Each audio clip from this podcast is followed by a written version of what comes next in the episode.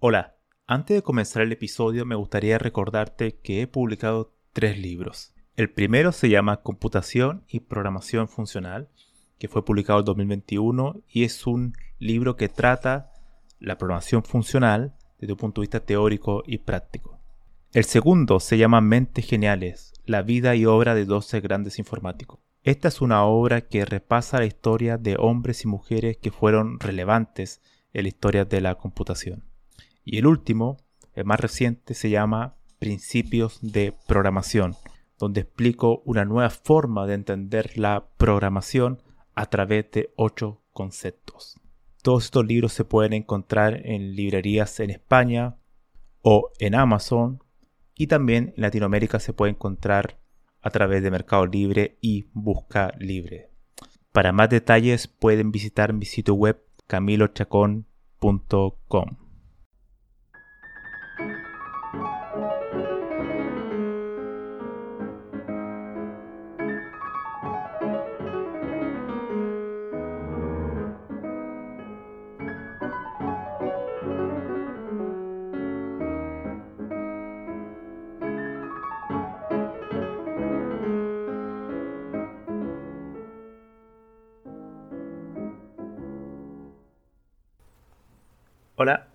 mi nombre es Camilo Chacón y hoy comenzamos otro episodio más de este podcast, el número 23 de Había una vez un algoritmo. Hoy vamos a hablar, o voy a hablar, sobre un tema muy específico, pero quizá a más de alguno le puede parecer interesante. Y este es sobre las estructuras de datos persistentes. Em, antes de, pasar a hablar sobre, este tema, es eh, primordial saber qué es una estructura de datos. Una estructura de datos es una forma abstracta que tenemos para almacenar y organizar la información en un computador, ah, a nivel de, una capa de, de software.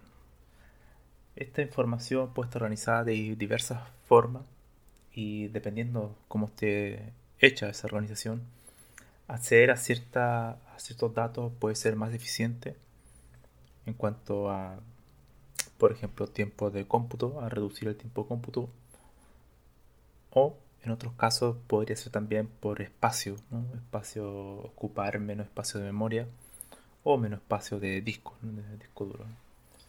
Entonces, dependiendo de la estructura de datos, eh, eso puede variar. Esa esos atributos podrían, podrían variar. Eh, existen diversas estructuras de datos. Las más típicas son, por ejemplo, la cola, la pila, la lista, em, la tabla hash, em, árboles, grafo, etc. Y entre, entre toda esta categoría de estructura de datos existe una en particular o una forma de agruparla que se llama estructura de datos persistente que hace referencia a estructuras de datos que tienen una... ¿Por qué persistente? Porque la, versión, o sea, si uno, por ejemplo, quiera, crea una estructura de este tipo, eh, una vez que la modifica, el estado anterior, o sea, la versión anterior, se mantiene, es persistente. Entonces, es decir, es inmutable. Por ejemplo, si yo tengo un árbol binario, ¿no? 20 elementos y yo quiero agregar un nuevo elemento a ese árbol, lo que va a hacer esta estructura no es modificar en sí el árbol, sino que va a crear una copia del, mismo y va a crear un nuevo árbol con ese elemento nuevo añadido. Pero la versión anterior no se pierde. Entonces uno la puede mantener o la puede almacenar en otro lugar. Entonces eso quiere decir que se mantiene en el tiempo. Ahora, ¿cómo ¿Cómo se mantiene el tiempo? ¿Qué estructuras de datos son las que generalmente pueden ser más fácilmente llevadas a un a este aspecto persistente? Generalmente son las que tienen eh, punteros, ¿no? O sea, tienen, por ejemplo, las listas. Las listas que son, a, a, diferencia de un arreglo, las listas tienen, es una secuencia de elementos que están asociados a través de un puntero, ¿no? puntero de memoria que se va de un elemento a otro como una cadena. A diferencia de un arreglo que es básicamente una rejilla donde tiene direcciones de eh, el índice, ¿no? De cada índice tú almacenas un valor. Entonces, si yo quiero acceder a un valor en particular, yo accedo a través de su índice, que generalmente la mayoría de los lenguajes de programación comienzan en cero. Por ejemplo, en C o C++, pero en otros lenguajes como Julia comienzan en 1. Em, entonces, ese sería un arreglo, pero la lista en cambio no es así. La lista, tú no puedes acceder a, un elemento en particular a través de su índice porque el índice no existe. Entonces, para encontrar un elemento en una lista enlazada, em, tú tienes que recorrerla. Se recorre la lista hasta encontrar el elemento. Ahora, ¿por qué está ese tipo de estructura? Al igual que, por ejemplo, un árbol. Un árbol se, se construye a través de punteros. Yo tengo un puntero izquierda-derecha y voy creando un árbol binario. ¿Por qué este tipo de estructuras son buenas para ser persistentes? Porque yo puedo conectar un, de un elemento a otro eh, a través de un puntero. Entonces, yo por ejemplo, en un árbol binario, cuando creo un nuevo nodo, lo que estoy haciendo es crear un nuevo un subárbol. Entonces, ese subárbol solamente lo agrego a través de un puntero extra. no tengo que hacer toda una modificación sobre la estructura en sí solamente se va añadiendo a través de un puntero. Y también puedo dividir el árbol en distintas partes, solo desconectando esos punteros, esas conexiones, esa, forma de encadenar, de, crear esa estructura. La lista enlazada es lo mismo, que una forma muy simple, una, secuencia con puntero. Yo puedo dividirla en dos partes, solamente desconectando el puntero de la mitad con el elemento siguiente. Entonces, con eso podemos hacer eh, eh, estructuras de datos persistentes, que son en sí mismas inmutables. Ahora, ¿a qué viene todo esto? Generalmente los lenguajes de programación funcional ocupan estructuras de datos persistentes. Es decir, estructura de datos que cuando tú la actualizas o la eliminas algún elemento o añades algún elemento, lo que hace es crear una nueva copia aunque este concepto de copia eh, al principio podría parecer ineficiente, pero bueno, eso depende mucho de la implementación de los lenguajes funcionales. Pero existen muchas técnicas que hacen este procedimiento mucho más eficiente. Por ejemplo, si yo quiero agregar un nuevo elemento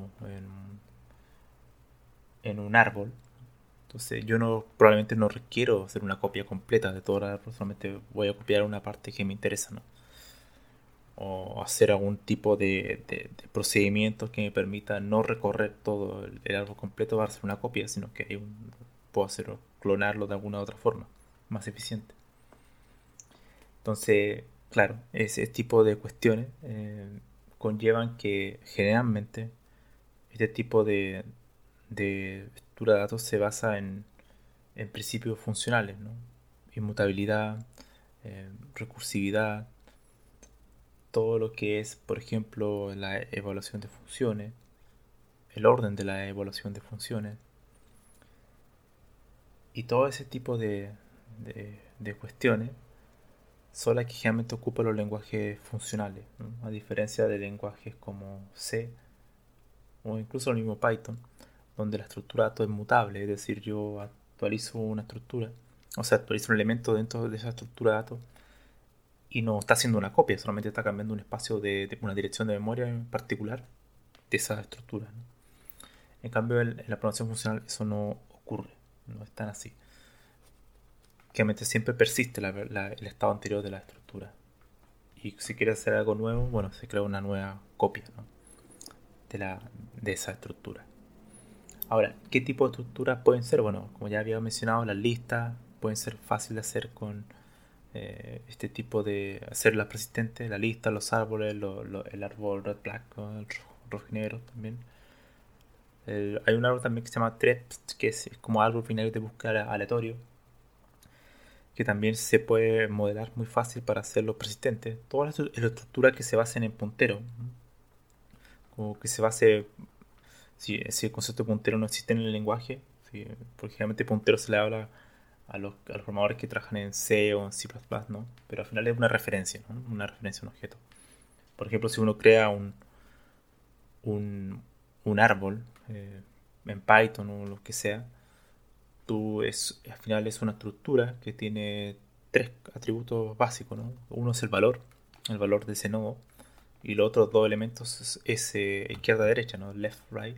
Y ese left-right es ese mismo, el mismo, la misma estructura, ¿no? la misma estructura de, de, ese nodo. Entonces al final lo que está haciendo es construirse a sí mismo, ¿no? Se va construyendo, por eso se dice que un árbol es un, sub, es un subárbol en cada, en cada rama, es un subárbol.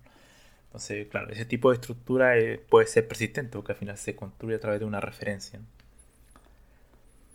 Esto ha sido... Em, y bueno, esto también conlleva hablar sobre el tema de la complejidad algorítmica. Generalmente en un lenguaje imperativo tú ves todos los detalles. O sea, el detalle del algoritmo lo ves eh, totalmente de manera explícita.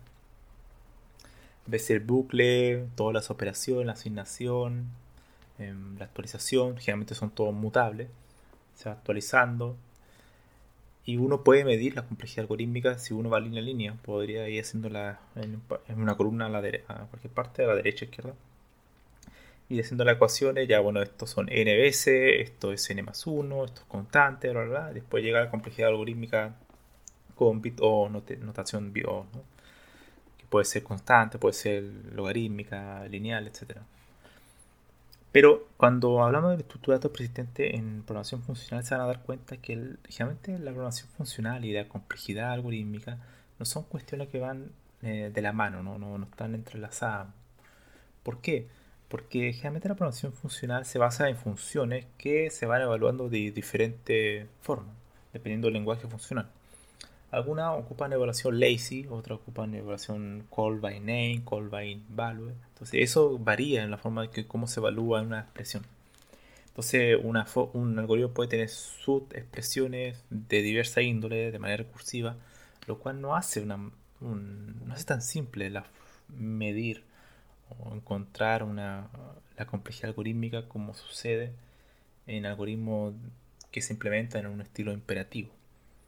Entonces, por ejemplo, lazy es sumamente difícil predecir cuántas subexpresiones va a evaluar una función, ¿no? Entonces, no es tan visual, ¿no? Entonces, para, por este motivo, generalmente en lenguajes funcionales la, complejidad algorítmica no se menciona tanto, no, no, es tan relevante. Generalmente cuando uno quiere evaluar el rendimiento es hacer pruebas, hacer distintos tipos de, de evaluaciones, test distintos algoritmos y ver el tiempo de ejecución, memoria, todo ese tipo de cosas. Y ver cuál puede ser más eficiente. Además que los lenguajes funcionales ocupan muchos tipos de, cuestiones sofisticadas en su implementación. Por ejemplo, tail recursion. Hay muchos tipos de recursividad. No tan solamente la recursividad que uno conoce básica, ¿no? La recursividad normal. Hay muchos otros tipos que son optimizaciones que ocurren a nivel del compilador que hacen aún más complejo medir una, tener una complejidad eh, más o menos exacta, aunque dicho sea de paso, la complejidad algorítmica nunca es exacta. En la práctica generalmente hay un algoritmo que, que tiene una complejidad, por ejemplo, en promedio, pero resulta que otro que tiene mejor complejidad, es decir, que si tiene mejor complejidad que el tiempo de ejecución es, es más eficiente, más rápido, en la práctica no ocurre así muchas veces, entonces es igual hay que tener cuidado. Generalmente cuando uno mide el rendimiento del algoritmo, uno tiene que medirlo con un set de pruebas más o menos amplio y medir distintos escenarios y tiempo. ¿no? Esa es la mejor forma de evaluarlo en condiciones, en un escenario eh, que sea idéntico. ¿no? O sea, no es lo mismo hacer una prueba en un CPU de 4.0 GHz a otro de 2.0. Entonces, tiene que ser una, una prueba justa ¿no? de diferentes algoritmos. Y ahí uno podría ver eh, cuál es la cuál es la mejor opción para elegir. Entonces, volviendo al tema de, la, de esta estructura todo persistente, yo la recomiendo aprender porque son muy interesantes. Generalmente van asociados mucho a los lenguajes de, de programación funcional. Es otra forma de construir estructuras de datos. Y, en, y dado que la programación funcional no existe cuestiones eh, explícitas del bucle, como este ciclo, que al final lo que ocurre con este ciclo es en sí mismo una forma de crear mutabilidad, ¿no? porque al final un bucle tú puedes hacer algún elemento dentro de, por ejemplo, una lista o un arreglo y actualizarlo. ¿no? Generalmente las funciones en la programación funcional no están así, sino que tú tienes distintos tipos de funciones ya predeterminadas, pre, preconstruida como map, reduce, filter, etcétera, que son las que se llama funciones de, de alto nivel o de orden superior que la idea básica de eso y es una de las ideas básicas de la programación funcional es, usar una función como argumento de otra función y no tan solo eso sino que una función puede retornar otra función. Esa cuestión no es tan no ocurre tanto en un lenguaje imperativo. En un lenguaje imperativo yo tengo una estructura y la estructura la voy modificando es mutable totalmente. Siempre mantengo la misma estructura y si quiero agregar un elemento, bueno, sé que se pierde, no es persistente porque se pierde el estado anterior y, solamente se actualiza el mismo a otro nuevo, pero el anterior se pierde. Entonces, en este tipo de lenguaje funcional, hacer estructura de datos persistente es bastante interesante. Hay algunas situaciones donde uno quiere mantener el estado de, de una estructura eh, previa. O sea, si uno quiere hacer algún, guardar alguna especie de histórico eh, de una estructura de datos, cómo ha ido variando en el tiempo, bueno, uno puede mantener este tipo de, persistencia. Además, también uno más, eh, puede manejar mucho más para hacer las pruebas unitarias, todo ese tipo de cuestiones. Porque cada nuevo cambio de la estructura, la, la anterior no se pierde, sino que se crea una nueva. Entonces, ese tipo de cosas, después de hacer pruebas, realizar eh, comprobaciones si está bien o no, comprobar el estado anterior con, con comprobar el estado posterior es mucho más, simple. Todo esto viene a, cuento porque como estoy escribiendo un, libro sobre el cálculo lambda, que es un modelo matemático que, en el cual se, es por así decir, el padre de la programación funcional. Em, y además ese libro pues, también explico la programación funcional usando, usando Racket, que es un lenguaje funcional de la familia de Lisp y también usando Python, que es un lenguaje ya más mainstream, pero que también proporciona em, características funcionales. Ahí hay un capítulo donde hablo sobre estructura de datos y específicamente sobre estructura de datos persistentes. Entonces, eso es lo interesante. Bueno, y Racket, por ejemplo, de manera natural proporciona en gran parte de su estructura de datos son, son persistentes, o sea, tienen el concepto de inmutabilidad. Eh, muy arraigado, que muchas veces es difícil si vienes de un estilo más imperativo, pero que eh, tiene sus ventajas. Y bueno, y todas esas ventajas es la que trato un poco de expresar eh, en, ese libro.